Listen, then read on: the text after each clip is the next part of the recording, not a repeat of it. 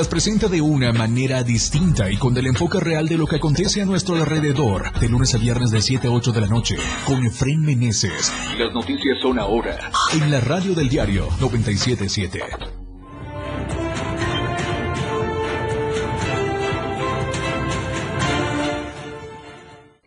¿Qué tal? Muy buena tarde, ¿cómo está? Qué gusto saludarlos. Son las 7 en punto y estamos transmitiendo en vivo en Chiapas al cierre desde la torre digital, la torre multimedia del diario de Chiapas. Por supuesto, gracias a usted que ya nos va escuchando en la radio del diario 97.7 de frecuencia modulada. Además, a los amigos que ya nos ven a través de Facebook y de Twitter completamente en vivo. Quédese con nosotros porque le tenemos todo lo más importante, obviamente, de Chiapas, de México y del mundo generado en las últimas 24 horas. Ojo, hay que prever lluvias también para Tuxtla Gutiérrez y para gran parte de Chiapas. Le diremos por qué. Blas prácticamente ya es huracán. Entonces hay que estar muy pendientes de este seguimiento. Además, toda la información importante que se ha generado, le decíamos, útil como siempre para usted. Quédese con nosotros, comenzamos porque lo que hoy es noticia, mañana es historia. Esto es Chiapas al cierre.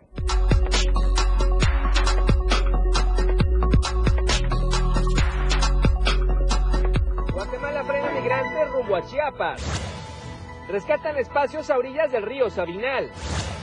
En panorama nacional, Huracán Blas es capturado desde el espacio por la NASA. En panorama internacional, la Organización Mundial de la Salud analizará si la viruela del mono representa una emergencia de salud pública. En tendencias y noticias en redes sociales, política y el día miércoles son los temas importantes esta tarde. Lo que hoy es noticia, mañana ya es historia. Esto y más este miércoles en Chiapas al cierre.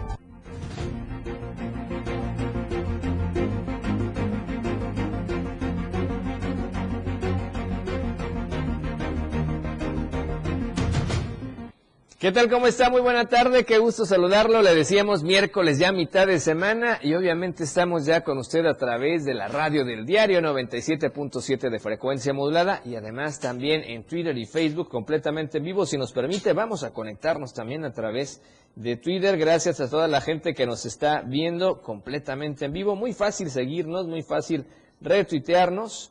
Listo, ya estamos acá para que también usted nos vea y esperamos también sus comentarios completamente en vivo. La cuenta en Twitter para que nos siga, arroba diario Chiapas. Y además, si a usted le gusta el Instagram, también tenemos la cuenta en Instagram, que es muy fácil, diario de Chiapas oficial. Usted puede estarnos viendo todo el día, a todo momento, además de escucharnos en la radio del diario. Si va manejando en Tuzla Gutiérrez, precaución, por favor, y en un instante vamos a hacer este recorrido por las cámaras que tenemos desplegadas gracias a la tecnología del diario de Chiapas. Por lo pronto, gracias a usted, esperamos sus comentarios en vivo y obviamente le, mandaremos un cordial saludo. Puede comentarnos alguna nota de las que compartamos o puede reportarnos algún incidente o alguna situación que quiera darnos a conocer porque también este es su espacio. ¿Y qué le parece si comenzamos y vamos a las calles en Tuxtla Gutiérrez? Primeramente nos vamos a enlazar esta primera cámara que tenemos acá frente a Plaza Sol el tráfico muy fluido, la tarde se ve despejada, sin embargo, hace rato estuvo una ligera llovida en algunos puntos de la capital chiapaneca. Ahí está esta avenida bastante transitada, no se ve ningún incidente, puede transitar con circulación sin ningún problema o sin ningún eh, malestar. Además, le queremos recordar, si usted va eh, caminando por ahí, por favor, ahí hay puentes peatonales, hay que usarlos. Recuerda que apenas hace unos días le mostrábamos información de que cómo hace falta esta cultura para utilizar los puentes peatonales en la capital chepaneca y en las grandes ciudades. Vamos a otra cámara. Estamos ahora más hacia el poniente, estamos en la Quinta Norte, entre, eh, bueno, el, el, crucero de eh, Chapultepec y Laguitos. El tráfico, fíjese, en esta ocasión se ve muy fluido en esta zona, muy pocos vehículos nos llaman la atención, pero bueno, tal vez por la hora hay mucha movilidad, así es que por favor, si va a circular ahí, también hágalo con total libertad, sin ningún problema. Vamos ahora del lado sur poniente y estamos precisamente muy cerca de la torre digital, la torre multimedia del diario de Chiapas, Estamos muy cerca de la antorcha de solidaridad, como le llamamos, el tráfico muy fluido y el cielo se ve despejado, este amanecer bonito, hay que aprovecharlos, hay que darse esa oportunidad de ver y de disfrutar los atardeceres y obviamente también los amaneceres si usted se levanta muy temprano. Todo con orden en esta zona también, así es que tra transite sin ningún problema. Bien, y comenzamos con la información. Vamos a temas de migración que siguen siendo noticia todos los días y nos vamos a enlazar con nuestro compañero corresponsal José Cancino. Pepe Cancino, el experto, está ya, por supuesto, en la zona de Tapachula, muy cerca de Guatemala. Y allá, en ese país, frenaron el, el paso a más migrantes que venían con destino a nuestra entidad. Pepe, ¿cómo estás? Buenas tardes, te escuchamos. Adelante con tu reporte, por favor. Efren, buenas tardes para ti, el auditorio. Acabamos de soltar el tema de la caravana migrante que salió de Tapachula el pasado 6 de junio y avanzó por algunos municipios de la costa de Chiapas y ya nos metemos de lleno de nueva cuenta con un nuevo contingente, pero ahora del lado guatemalteco que intentaba avanzar hacia territorio chiapaneco, precisamente llegar hacia Tecunumán en la frontera con Suchiate en Ciudad Hidalgo para adentrarse a territorio mexicano. Sin embargo, las autoridades guatemaltecas, tanto la Policía Nacional Civil como el Ejército de Guatemala, contuvieron, frenaron a este grupo de aproximadamente 700 personas, la mayoría provenientes de países como Venezuela, que ha sido el país con mayor flujo hacia México en estos eh, últimos meses, también colombianos, cubanos, incluso gente de otras latitudes de Sudamérica que intentaba llegar y avanzar por territorio guatemalteco hacia territorio mexicano. Hasta el momento, el Departamento de Migración en Guatemala ha informado que la mayoría de estas personas, porque algunas lograron burlar el operativo que se implementó hace un par de horas, eh, la mayoría de estas personas están siendo en estos momentos deportadas o eh, siendo expulsadas de territorio guatemalteco hacia Honduras, que fue el punto de donde partieron y donde inicialmente se gestan todas estas caravanas migrantes, aunque ahora también ya en territorio chiapaneco, y expuso el gobierno guatemalteco que va a reforzar la seguridad para los próximos días ante el anuncio de posibles salidas de nuevos grupos de migrantes con la intención de llegar a territorio mexicano. Efren, es importante precisar que en estos momentos, en cuanto a los flujos migratorios se refiere, están de manera alarmante, según orientan autoridades tanto mexicanas como centroamericanas, debido a que muchos están saliendo de sus países en cantidades mayores a las que hemos percibido habitualmente, con la intención de llegar a Estados Unidos, luego de que se diera este anuncio de la posible caída del título 42, que consiste no más que en una ley de expulsión de migrantes desde Estados Unidos. No cayó esta ley, aún así los flujos migratorios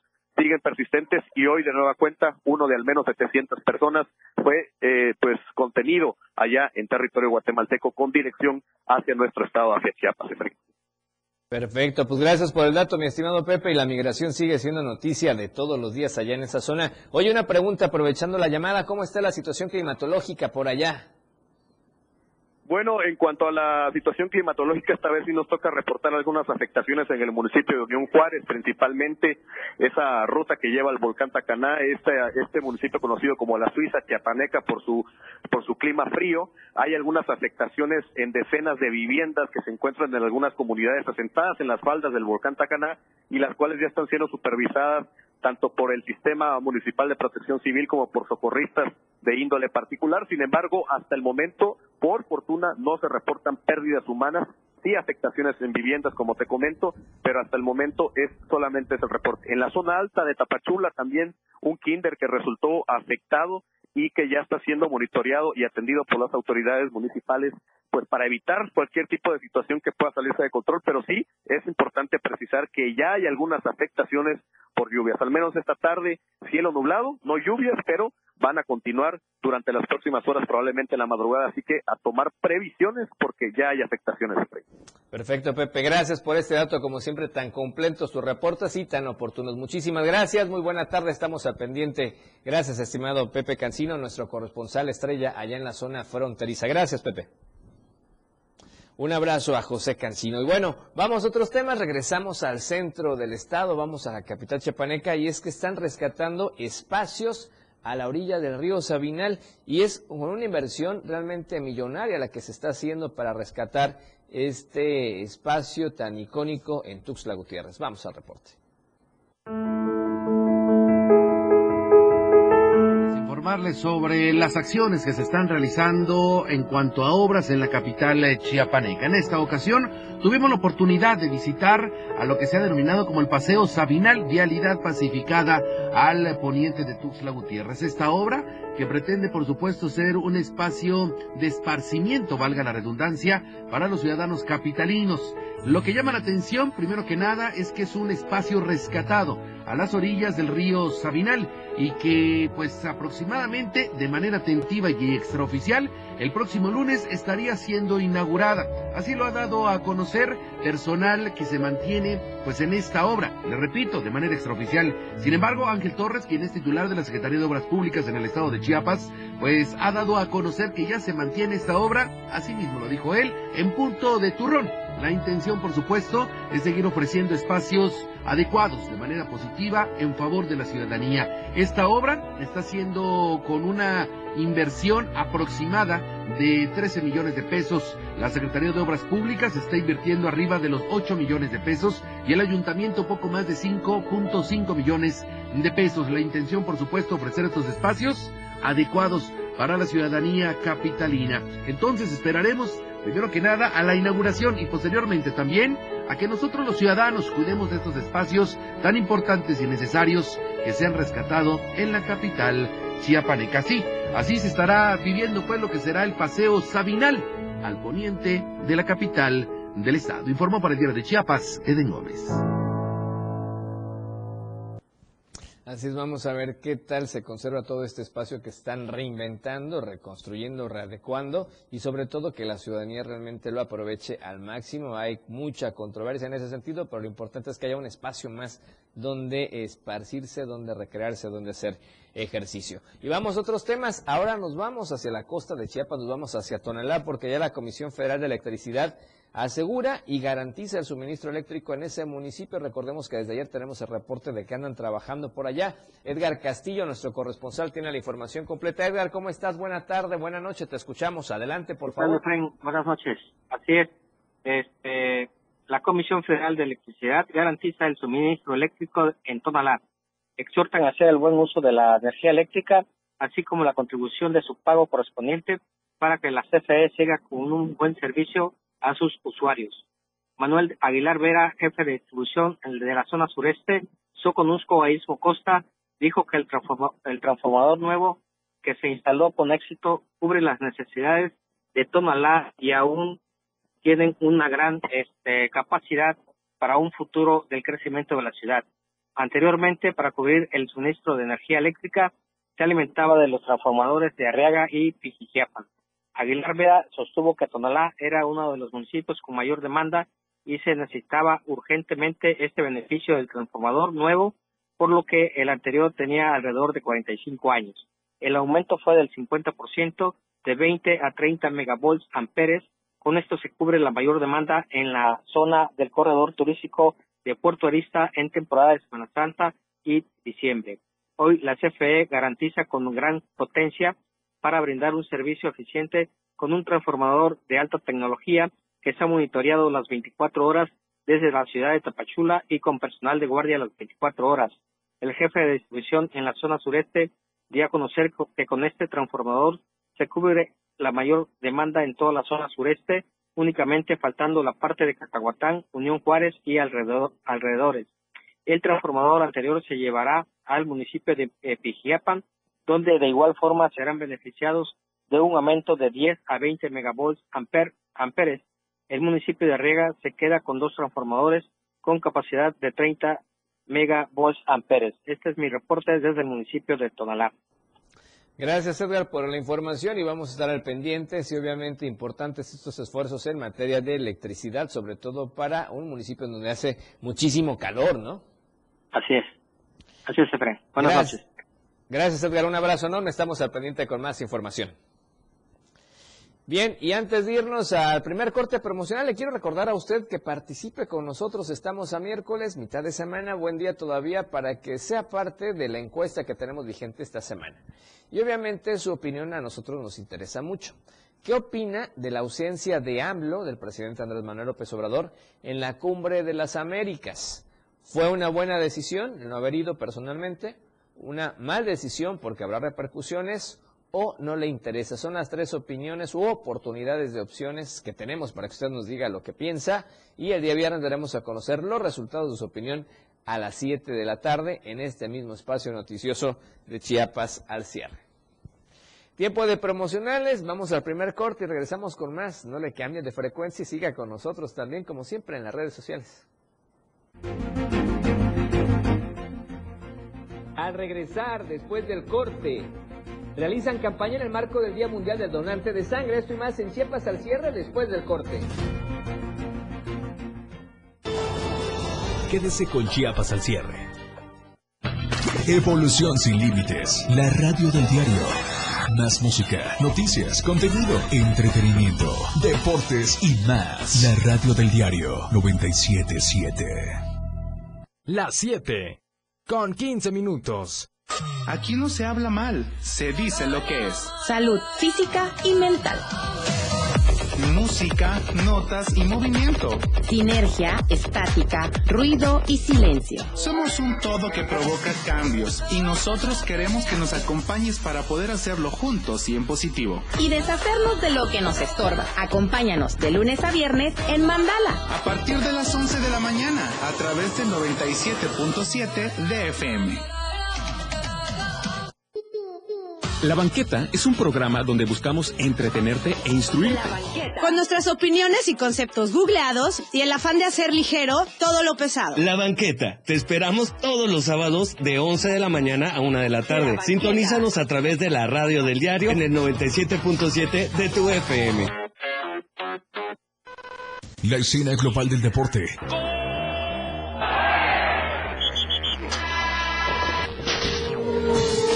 Se escucha mejor en radio y Jorge Mazariegos y Eduardo Solís lo saben en La Remontada, de lunes a viernes de 1 a 2 de la tarde por la radio del diario 977, contigo en los deportes.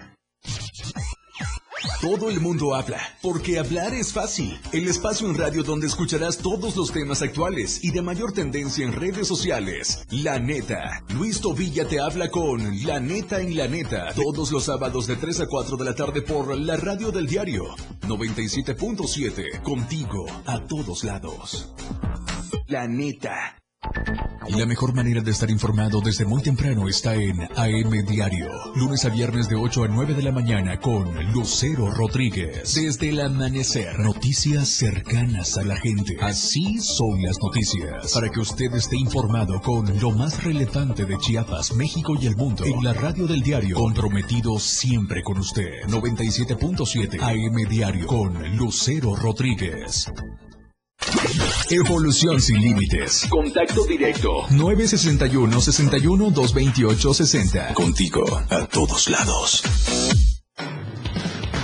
Hoy es la radio. La radio, tu frecuencia 97.7 FM. 97.7 FM. Siempre en tu corazón. Todas las noticias para usted en Chiapas al cierre. Gracias por continuar con nosotros en Chiapas al cierre. Esperamos sus comentarios en vivo, obviamente a través de la transmisión en Facebook y también en Twitter. Y vamos con más información y es que allá en San Cristóbal de las Casas ya inició el tradicional Corpus Christi. De hoy 15 hasta el 19 de junio se lleva a cabo ahí en el centro el centro de San Cristóbal de las Casas, el tradicional Corpus Christi, donde participarán alrededor de 56 artesanas y artesanos tradicionales de dulce, con el objetivo de reactivar la economía y preservar esta importante tradición en esa ciudad. Así lo informó Lino David Ballinas Mijango, representante de las, de las dulceras tradicionales, quien dijo estarán de 9 de la mañana hasta las 11 de la noche, en donde se exhibirán más de 100 dulces típicos de la región elaborados con azúcar y frutos de la temporada. Escuchemos. Un gusto y un placer platicarles y comentarles que este año tendremos nuestro evento de Corpus Christi, que es el Día del Amor y la Amistad Coleto. Iniciaríamos este día miércoles 15, finalizaríamos el día 19, el domingo, y tendríamos nuestras actividades protocolarias el día 19, que es el jueves tradicional de Corpus Christi, en el centro de la ciudad, en la Plaza 31 de marzo. Bueno, aquí por cuestiones de espacio únicamente tenemos a 55 dulceras que están participando, sin embargo, a través de las redes sociales hemos implementado estrategias para aquellas dulceras que no tuvieron posibilidad de estar dentro del padrón de las que van a estar vendiendo directamente en el Parque Central. Mencionaba, tenemos todo lo que son las frutas cristalizadas, pero no olvidemos las mulitas, que es lo tradicional de esta fiesta. La tradicional mula, que es una mula hecha de doblador, cargada con lo que son los dulces de corpus, que lleva dulces de leche, con sabores, lo que son los eh, camotes, el copapé o copepe, como se le llama, y también tenemos lo que son los confites o colaciones, que son de los dulces más antiguos de aquí de San Cristóbal de las Casas. Bien, así la información ya del Corpus Christi en San Cristóbal de las Casas. Y vamos a otro tema porque fortalecen a comités comunitarios de protección civil con la entrega de herramientas de trabajo en materia de prevención y reducción de riesgos de desastres. Se fortalece precisamente estos comités comunitarios de Copainalá, así lo informó el delegado regional de la zona Mezcalapa, Efraín López Ojendis. Comentó que las comunidades de Lázaro Cárdenas, Benito Juárez, Francisco Sarabia, General Sandino, Miguel Hidalgo, Campeche, Agustín de Iturbide, Ignacio Zaragoza, Morelos y el barrio El Edén recibieron herramientas de trabajo este lunes en las instalaciones de la Unidad Deportiva de Copainalá. Carretillas, asadones, machetes, hachas, botas impermeables y guantes de carnaza. López Ojendis exhortó a los integrantes de estos comités comunitarios de protección civil a trabajar de manera coordinada con los tres órdenes de gobierno y mantener una buena comunicación con las autoridades municipales ante cualquier llamado de emergencia. Con esta acción, el gobernador del estado de Chiapas, Rutilio Escandón Cadenas, y el secretario de Protección Civil, Luis Manuel García Moreno, reiteran el compromiso de trabajar para el pueblo de Chiapas en materia de prevención de desastres naturales. Y vamos a temas de seguridad, ya en la zona también del Mezcalapa, porque autoridades de las diversas corporaciones de seguridad, en coordinación con elementos de emergencia en Tecpatán, han iniciado ya el operativo Mochila en instituciones de educación de esa ciudad a fin de garantizar la paz y la tranquilidad de estudiantes y de maestros.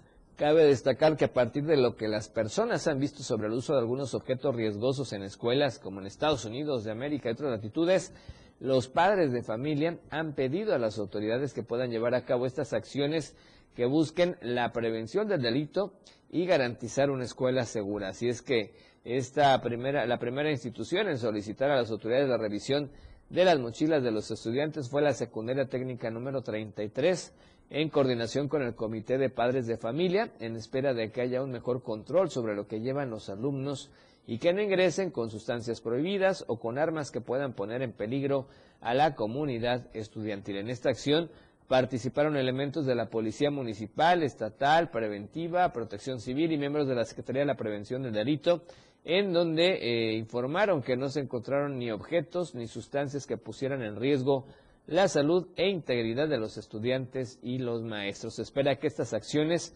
continúen en las escuelas de nivel básico, así como de las de medio superior, a fin de que los maestros, padres de familia y alumnos se sientan seguros de estar en las aulas en el regreso a clases luego de la pandemia. Y en otro orden de ideas, el gobernador de Chiapas, Rutilio Escandón Cadenas, asistió a la toma de protesta del Consejo Directivo de la Asociación Mexicana de Mujeres Jefas de Empresa, la AMGE, en representación Tuxtla Gutiérrez 2022-2024, donde expresó su satisfacción por el crecimiento que han tenido las mujeres en Chiapas y la labor que desempeñan en distintos rubros a favor de la entidad. Ante la presidenta nacional de AMGE, Sonia Garza González, el mandatario reconoció a quienes integran esta asociación y en general a todas las chiapanecas por ser emprendedoras, trabajadoras y honestas que sacan adelante sus proyectos y en muchos casos a sus familias. Todo lo que hacen las mujeres lo hacen con eficacia, nada las detiene, tienen gran inteligencia, creatividad y talento con lo que pueden resolver cualquier asunto. En este sentido, pidió a las mujeres que ahora lideran empresas mantener ese esfuerzo y dedicación para que sean ejemplo de las niñas y de los jóvenes que ya empiezan a fijarse y a seguir huellas que están dejando al tiempo de convocarlas a aprovechar las bondades que tiene el Estado para vivir y también para invertir. Luego de la toma de protesta del Consejo Directivo, Sonia Garza detalló que la ANGE Tuxtla tiene el objetivo de dar visibilidad al poder transformador de las mujeres y sus aportaciones a la economía. Por ello, mediante esta red de cooperación entre empresarias, se brindan oportunidades para que logren acceder a herramientas, recursos y servicios financieros, tecnológicos, digitales, fiscales, legales y de capacitación. Vamos a otro tema y vamos a cuestiones que tienen que ver con la salud, porque se le premió por la donación voluntaria de sangre y es que la entidad se ubica por arriba de la media nacional en este rubro y eso lo compartió el secretario de Salud. Gracias a estas acciones de promoción en donación voluntaria de altruista de sangre y a la participación solidaria de las y los chiapanecos, Chiapas se ubica por arriba de la media nacional y destaca a nivel nacional en donación voluntaria y altruista de sangre, por lo que recibió el reconocimiento por parte del Centro Nacional de Transfusión Sanguínea y de la Organización Panamericana de la Salud. El secretario de Salud del Gobierno de Chiapas, el doctor Pepe Cruz, recibió el galardón internacional en el evento que se efectuó en la Ciudad de México en el marco del Día Mundial del Donante de Sangre, en cuyo marco se reconoció también la gran labor altruista de las personas que salvan la vida de quienes requieren una transfusión sanguínea. Bajo este contexto, el funcionario estatal aseveró que Chiapas cerró el 2021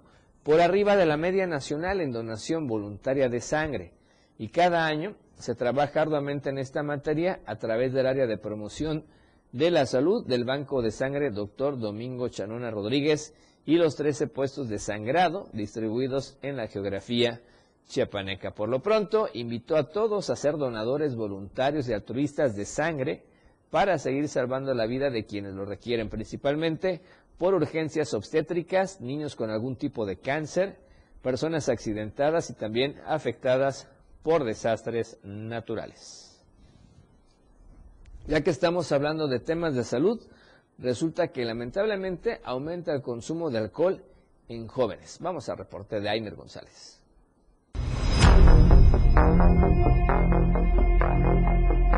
En el estado de Chiapas, la edad en que jóvenes y adolescentes empiezan a consumir sustancias tóxicas es cada vez menor. Hay registro de consumidores de bebidas alcohólicas con apenas 10 años de edad, así lo informó José Antonio Chiñas Vaquerizo, director del Centro de Integración Juvenil. Señaló que de acuerdo a la encuesta nacional de consumo de drogas, alcohol y tabaco, el grupo de 18 a 29 años presenta el consumo por persona más elevado con 7.6 litros de alcohol puro. Asimismo, refirió que el promedio de la edad de inicio en el consumo de bebidas embriagantes es de 17 años en los varones y 19.3 en las mujeres. De acuerdo al director del Centro de Integración Juvenil en Chiapas, el rango de inicio de consumo se ha reducido drásticamente, además de que ha incrementado el consumo de alcohol en las mujeres en los últimos 5 años. Además, la encuesta nacional de consumo de drogas en estudiantes refiere que a nivel nacional, a partir del 2016, se ha registrado prevalencia de consumo en estudiantes de quinto y de sexto año de primaria, así como en estudiantes de secundaria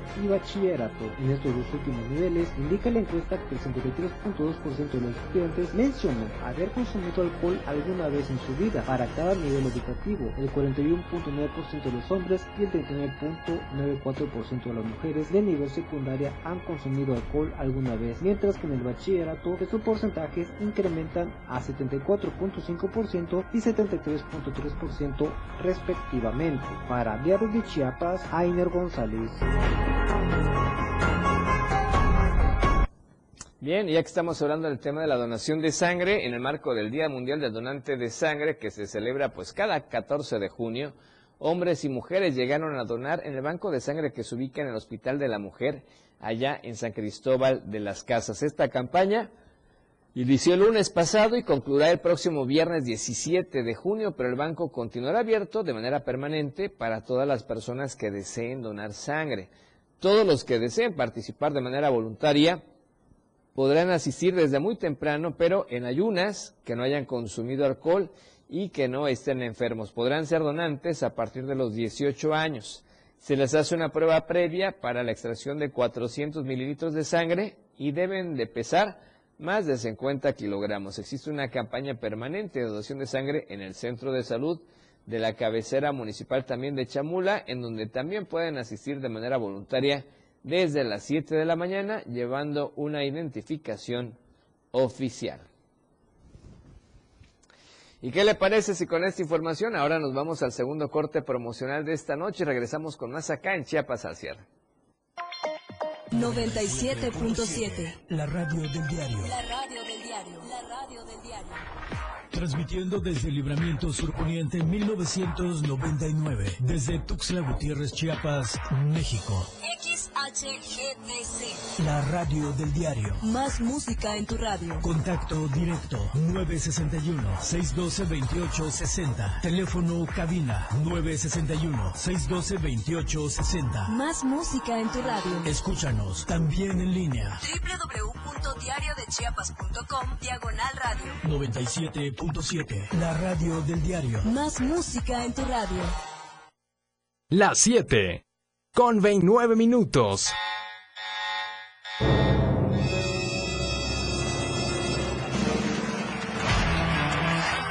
Los 60 minutos más prendidos e irreverentes en radio. Con el patrón. Él te lleva de la mano con temas actuales, música, invitados. Lo más trendy en redes sociales y lo mejor. Te llevan paso a paso con el mejor ambiente en radio. Después de todo, con el patrón. De lunes a viernes de 6 a 7 de la noche por la radio del diario 977. El patrón contigo. A todos lados. Después de todo, ¿acaso hay otro? Felipe Alamilla las reúne. Una noticia. Una historia. Una denuncia. De lunes a viernes de 10 a 11 de la mañana por la radio del diario. Denuncia pública. El espacio en radio para que su denuncia sea escuchada. Para que su voz tenga eco. 97.7. Contigo. A todos lados. En cada momento, en cada segundo, minuto y hora, las noticias siempre le acompañan. Y Chiapas al cierre le presenta las noticias más sobresalientes del día. Chiapas al cierre, de lunes a viernes de 7 a 8 de la noche, con Efren Meneses por la radio del diario 97.7. Contigo, a todos lados. El estilo de música a tu medida. La radio del diario 977. Contigo a todos lados. Aquí escuchas un concepto que transforma tus ideas. La radio del diario 977. Amor y pasión por la radio. 97.7 FM. La radio del diario. Contigo a todos lados. Una programación que va más allá de un concepto radiofónico 977. 97.7. La radio del diario 977. La radio del diario le presenta más noticias. Chiapas al cierre. Qué bueno que sigue con nosotros. Vamos con más información, obviamente, acá en Chiapas al cierre. Gracias a usted que nos va escuchando por la radio del diario 97.7 de frecuencia modulada y además también estamos en vivo en Facebook y en Twitter. Y vea lo que ocurrió. Resulta que como tipo película, una aeronave de Volaris tuvo que cambiar su ruta y salir de tierra para poder aterrizar debido a las fuertes lluvias y bancos nubosos. La aeronave de Volaris con ruta Tijuana-Tapachula tuvo que realizar maniobras mar adentro y así poder alinear su ruta y aterrizar en el Aeropuerto Internacional de Tapachula. El vuelo quiso escala en la Ciudad de México y partió hacia la frontera sur este martes en horas de la tarde. Tuvo inconvenientes para poder visibilizar y conectar su aterrizaje debido a las fuertes lluvias y los bancos nubosos que impidieron la maniobra habitual. Desde Salina Cruz, eh, piloto y copiloto activaron esta ruta y lejos de orientarse sobre el litoral chiapaneco, eh, cruzaron sobre el mar hasta visibilizar en Puerto Chiapas. Pese a que se trató de una acción no recurrente, la tripulación y pasajeros en ningún momento estuvieron en riesgo ni peligro, pero causó temor que varios de los viajeros advirtieron que en lugar de ingresar a tierra se dirigían a mar adentro. Al final, el avión pudo activar entre- el tren de aterrizaje y se estacionó sin problema mayor en la pista de Tapachula. Las condiciones climáticas adversas impidieron el desarrollo de actividades en la ruta hacia Puerto Chiapas, justo donde se localiza la terminal aeroportuaria de Tapachula y otros inmuebles como la Marina, Industrias de Alimentos y Petróleos Mexicanos. Las mayores precipitaciones pluviales se han registrado hacia la zona costera en la región del Soconusco, con efectos de alto oleaje para Tapachula y la región, por lo que las autoridades hicieron el exhorto para que la ciudadanía se mantenga con las previsiones necesarias a fin de evitar accidentes lamentables. Y ahora vamos a Acala, porque resulta que allá habitantes de la colonia Roberto Álvarez Guillén del municipio de Acala denunciaron la falta de obra pública en ese lugar. Esto a pesar de que existe recurso del Copladem y aseguran que hay al menos un monto aproximado de un millón de pesos. La colonia Roberto Albores Guillén fue fundada hace 22 años, cuenta con poco más de 200 habitantes y aunque está a escasos 5 minutos de la cabecera municipal, carece de obras públicas y pavimentación hidráulica. De servicios básicos como el agua potable, está insalubre y, eh, bueno, extremadamente sucia, como podemos ver en las imágenes. Ante la petición de los colonos de esa colonia del alcalde de Acala, Rodrigo Trinidad Rosales Franco, quien, por cierto, por tercera ocasión está ejerciendo el encargo, ha sido omiso e indiferente, ya que las veces que lo han buscado aseguran no lo encuentran en las instalaciones del ayuntamiento. Por ello, cansados de esperar y de vivir en el abandono, los colonos piden la intervención del gobernador Otilio Escandón Cadenas para que encuentren solución a sus demandas. A más de dos décadas, los habitantes manifiestan que tampoco cuentan con el servicio de recolección de basura. Los, afectos, los afectados perdón, plantean la necesidad de instalar una mesa de trabajo con la Secretaría General de Gobierno donde se resuelvan de manera inmediata los problemas que el actual alcalde no ha querido atender. Cambiamos de tema, vamos a temas empresariales y es que resulta que se trabaja en proyectos que ayuden a impulsar la economía local allá en Cintalapa. Emprender un proyecto no se trata solamente de arriesgar para ofrecer un producto o servicio sino que detrás de ello también se debe contar con el impulso hacia nuevos proyectos y bajo esa visión surge la Asociación Civil Todos Somos Intalapa, así lo indicó Jimena Aranda, presidente, presidenta perdón, de esa agrupación. Señaló que desde que se constituyeron como organización ciudadana, su propósito ha sido dar impulso a mujeres emprendedoras, proyectando estrategias que ayuden a la reactivación económica del municipio. Además, indicó que para ellos Emprender no solamente se trata de vender un producto o servicio, sino también de dar un impulso a los talentos que hay en diferentes rubros como el deporte, las artes y la cultura. Estadísticas, reportes, información. COVID-19. Y entramos precisamente con la información de la pandemia y padres dicen sí a la, vacunación de niñas y niños.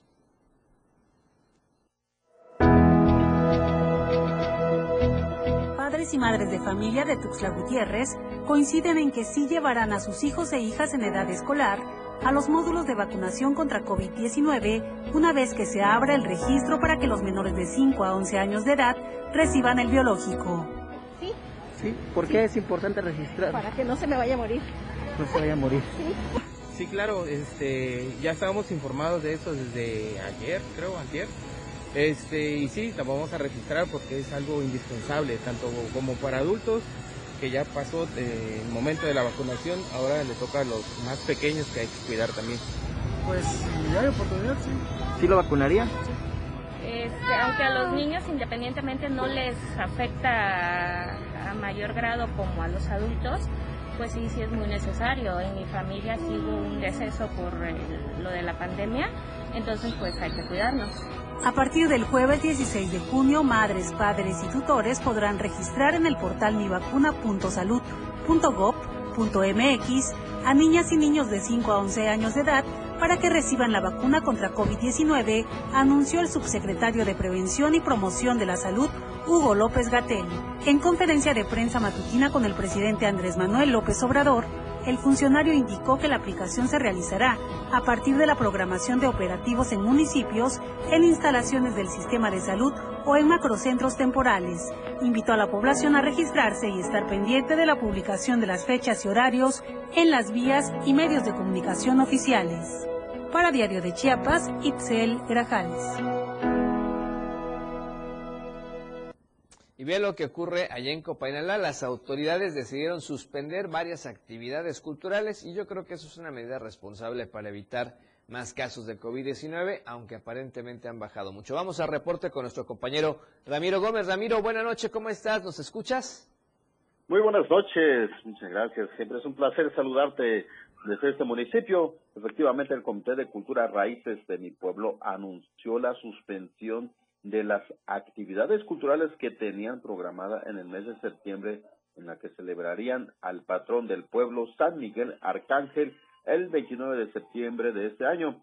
Luciano Vázquez Pérez, presidente del Comité de Cultura Raíces de mi pueblo, dijo que es necesario seguir con el cuidado de la salud y respetar las medidas de prevención que recomiendan las autoridades sanitarias federales y estatales.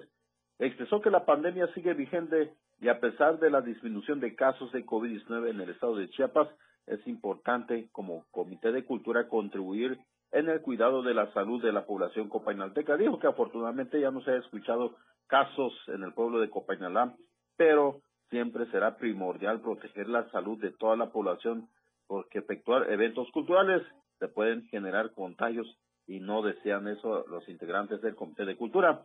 Manifestó que los integrantes de esta organización cultural acordaron celebrar únicamente la Virgen de Guadalupe y la realización de un día en Copainalá en el mes de diciembre. Mi reporte para Diario de Chiapas. Gracias Ramiro, muy amable y bueno, por supuesto, decisión importante. Gracias, muy buena noche. Bien, ya cortamos con Ramiro Gómez, nuestro corresponsal allá en esta zona de Mezcalapa. Y bueno, ahora, ¿qué le parece si vamos a los casos oficiales que reporta la Secretaría de Salud? De acuerdo a la información, en las últimas 24 horas en Chiapas se registraron seis casos nuevos de COVID-19. Fue de la siguiente manera, tres en Tuxtla Gutiérrez, uno en Acala, uno en Berriozábal y uno más en Ochuc sin reporte de defunciones por esta enfermedad respiratoria. La dependencia estatal informó que los casos positivos recayeron en cinco personas del sexo masculino y una del sexo femenino, con diferentes rangos de edad. Un caso de 35 a 39 años, tres casos de 45 a 49 años, un caso de 50 a 54 y otro de 65 y más, donde cuatro de ellos, por cierto, presentan diabetes, asma, hipertensión y obesidad, mientras que dos casos no padecen ninguna comorbilidad. La Secretaría de Salud del Estado destacó que las medidas sanitarias de prevención contra el COVID-19, como el lavado de manos frecuente, el uso de la mascarilla, mantener distancia física, evitar espacios cerrados y vacunarse cuando sea el turno, todos los biológicos son efectivos ante cualquier variante del virus. Es la información de la Secretaría de Salud y por supuesto la invitación a seguirnos cuidando todos. Lo que acontece minuto a minuto. La Roja, de Diario de Chiapas. Y un joven que circulaba en las inmediaciones de la terminal de corto recorrido allá en la zona norte de San Cristóbal perdió la vida cuando se dio este lamentable enfrentamiento en San Cristóbal de las Casas, recibiendo dos balazos. De inmediato fue trasladado al Hospital de las Culturas, pero lamentablemente nada pudieron hacer por él. El joven Salvador Pérez Pérez, de 26 años de edad, perdió la vida al recibir dos impactos de arma de fuego y uno en el tórax y otro en la espalda. Así es que lamentable esto que ocurrió ayer con esta pérdida en San Cristóbal de las Casas. Y vamos a otros temas porque cayó el trigésimo quinto objetivo prioritario en materia de secuestro en la entidad. De acuerdo a este reporte, en las últimas horas, elementos de la Fiscalía General del Estado, adscritos a la Fiscalía Antisecuestro en colaboración con la Unidad Especializada en Combate al Secuestro del Estado de México, ejecutaron orden de aprehensión en contra de César Esaú N., conocido como partícipe de los hechos que pudieran constituir el delito de privación ilegal de la libertad en su modalidad de plagio o secuestro en agravio de la víctima de identidad reservada de hechos ocurridos allá en el municipio de Tapachula, Chiapas. El imputado ya será puesto a disposición ante el juzgado segundo del ramo penal del Distrito Judicial de Chiapas de Corzo, Tuxtla Gutiérrez y Cintalapa de Figueroa, donde se resolverá su situación jurídica. Es necesario señalar que esta persona se encontraba dentro de la lista de objetivos prioritarios en materia de secuestro en Chiapas, considerado como el trigésimo quinto de este año. El pasado 2 de abril de 2009, la víctima se encontraba en un restaurante bar de su propiedad ubicado en Tapachula cuando un grupo de personas portando armas cortas ingresaron al establecimiento y lo secuestraron. Horas más tarde lo privaron de la vida. La Fiscalía General del Estado refrenda su compromiso con las y los chapanecos de garantizar el Estado de Derecho y reitera que ninguna conducta antisocial quedará en la impunidad. ¿Qué le parece si con esta información nos vamos a promocionales? El tercer corte de esta noche regresamos con más acá en Chiapas al cierre. Tenemos más noticias para usted. Toda la fuerza de la radio está aquí en el 977.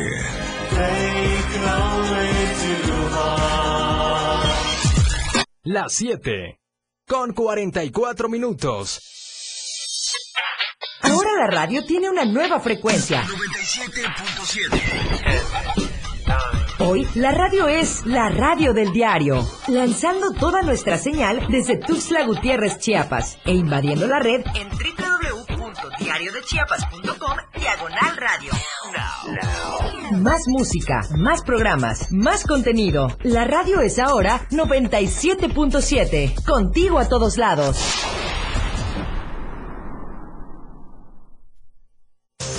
La mejor manera de estar informado está en Chiapas a diario. Las horas hacen los días y los días hacen historia. Eric Ordóñez y Viridiana Alonso le dan forma a la noticia en Chiapas a diario. A través de la radio del diario 97.7 de lunes a viernes de 2 a 3 de la tarde. Porque usted tiene el derecho de estar bien informado. Chiapas a diario. Por la radio del diario. Contigo a todos lados.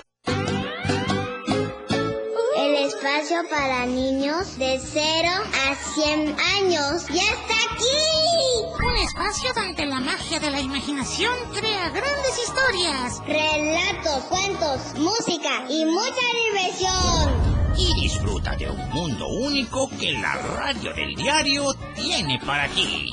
Es momento de abrir la cajita mágica. Toda la magia está contigo. Todos los domingos de 11 a 12 del día. En la cajita mágica. La radio del diario 97.7 contigo a todos lados. Gracias por estar con nosotros y vamos con más información. Seguíamos hablando de la nota roja y vea que eh, detuvieron a un sujeto armado. Resulta que un joven fue detenido con la réplica de un arma larga tipo fusil de asalto, esto en el puente Juan Sabines, que comunica la colonia San Cayetano a Paso Limón la tarde de ayer martes. Fue a las tres y media cuando elementos policíacos arribaron al lugar tras una denuncia anónima, logrando asegurar a una persona del sexo masculino, quien dijo llamarse Jorge Ignacio N., de 31 años, y se supo que conducía un vehículo deportivo modelo GT o modelo GT de color naranja con placas de circulación de RA 766A. Y al hacerle la revisión correspondiente se le encontró un arma larga tipo fusil. El joven con su vehículo y la réplica del arma de asalto fueron puestos ya a disposición de la Fiscalía del Ministerio Público.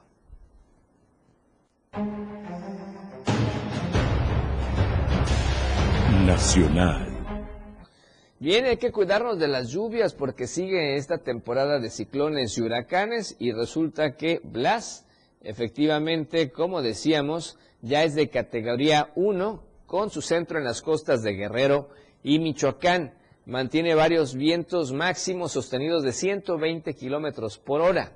Este fenómeno meteorológico, por cierto, ha sido captado por la NASA desde que era tormenta tropical.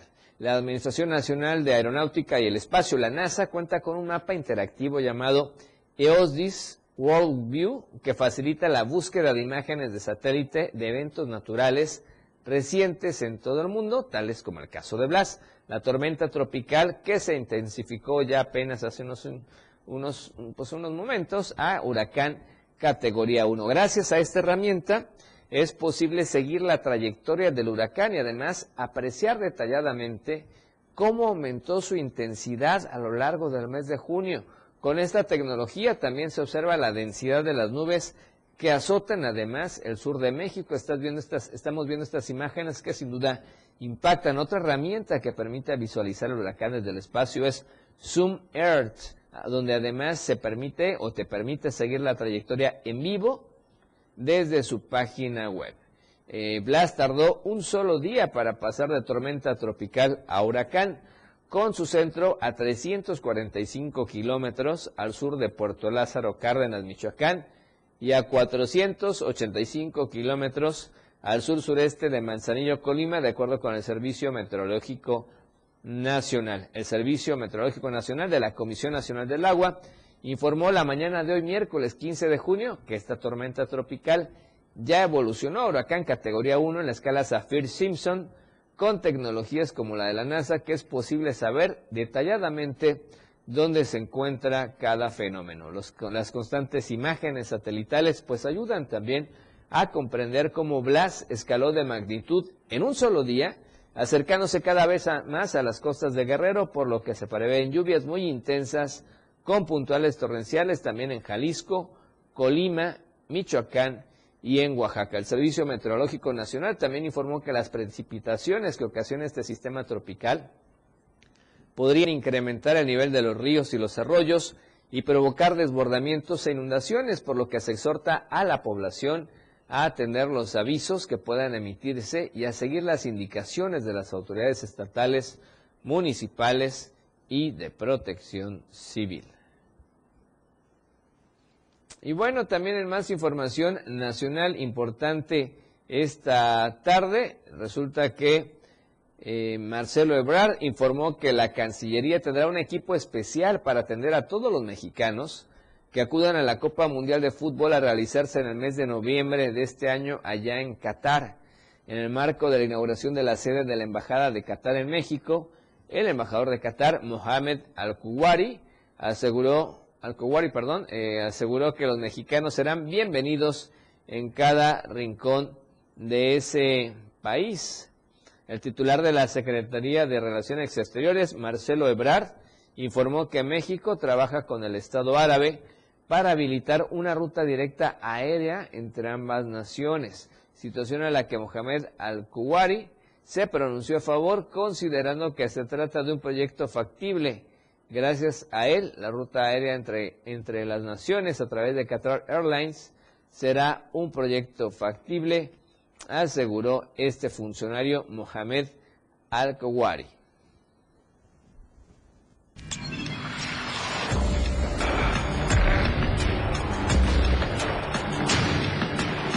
Internacional. Y vamos a la información internacional porque ahora resulta que primero fue hace muchos años la H1N1. Desde hace dos años fue COVID-19 y ahora es la viruela del mono y es que efectivamente pues la Organización Mundial de la Salud va a analizar si la viruela del mono representa una emergencia de salud pública de alcance internacional. La proliferación actual de casos es un inusual y preocupante, aseguró el director de la OMS, Tedros Adhanom Ghebreyesus, durante la conferencia de prensa para justificar la futura reunión que ya se ha programado para el 23 de junio.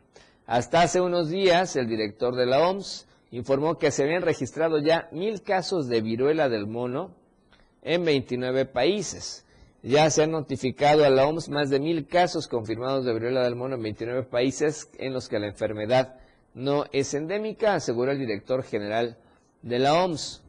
En ese caso, de acuerdo al subsecretario de Prevención y Promoción de la Salud en México, Hugo López Gatel, en nuestro país solamente hay cinco casos hasta el momento de la viruela del, modo, del mono. Perdón. López Gatel descartó que la viruela del mono no, eh, se vaya a convertir en una pandemia como el COVID-19, pues indicó que lo más probable es que se encuentre en algunos casos de manera esporádica. ¿Qué se sabe de esta viruela? Bueno, esta viruela del mono que no suele ser mortal y puede causar primero diversos síntomas como fiebre, dolores de cabeza, dolores musculares o de espalda, ganglios linfáticos inflamados, escalofríos y fatiga.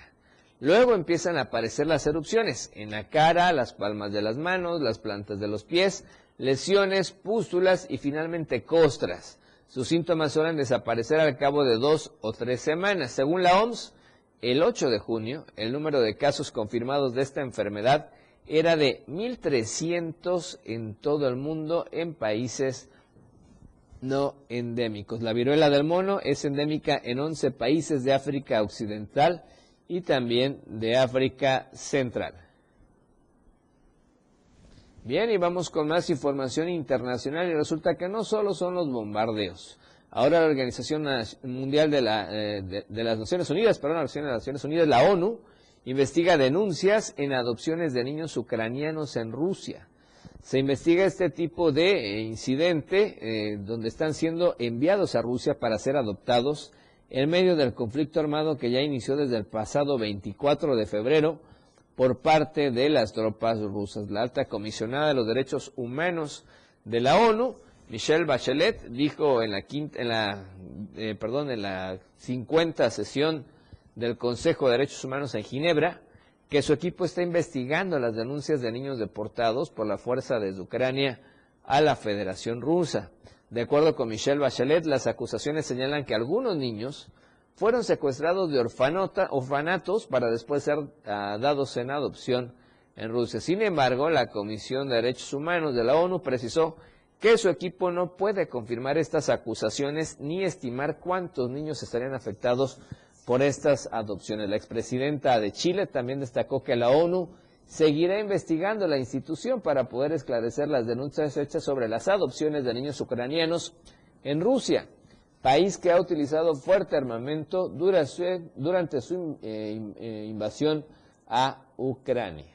La ONU también comenzó a advertir en marzo sobre el riesgo de que niños ucranianos fueron forzados a la adopción. Especialmente, escuche usted, cerca de 91 mil menores que viven en instituciones o en internados, muchos de ellos situados al este del país, que ha sido duramente afectado por las tropas rusas y en donde ya, ya se notan todos esos estragos de la guerra. Por su parte, la directora general para Europa y Asia Central del programa de la ONU para, para la Infancia, la UNICEF, Ashfan Khan, advirtió que esta semana la adopción nunca debe ocurrir durante o inmediatamente después de una emergencia.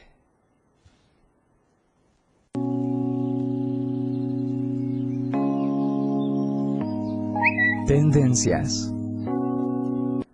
Vamos a las redes sociales y le voy a platicar los tres temas importantes que están siendo tendencia todavía.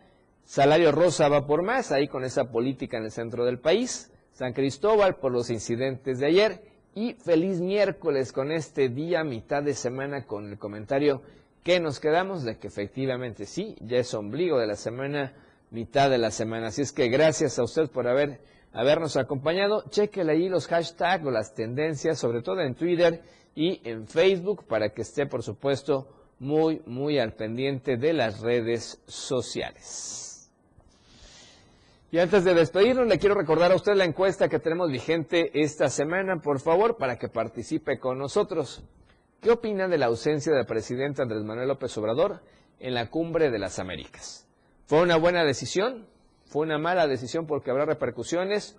¿O no le interesa? Son los tres tópicos que tenemos para que usted participe y obviamente esperamos sus resultados y su participación y el viernes a las 7 de la noche conoceremos eh, los resultados precisamente de la encuesta. Y hoy queremos felicitar a Suri Solís, editora de, Diario TV Multimedia, está cumpliendo años a nombre de todo el equipo de producción de Diario TV Multimedia. Muchas felicidades a Suri Solís. Ella es editora de este equipo de producción, seguramente la está pasando muy bien con la familia. Gracias y muchísimas felicidades. Con esta información nos vamos. Gracias a usted por su preferencia y compañía. Nos vemos y nos escuchamos, primero Dios, mañana a las 7 de la tarde. Mientras tanto, soy Efraín Meneses. Disfrute el resto de la noche, como usted ya sabe y como tiene que ser, de la mejor manera. Los acontecimientos que estuvieron con usted son noticias y en la radio del diario se las hemos presentado de manera veraz, oportuna y al momento.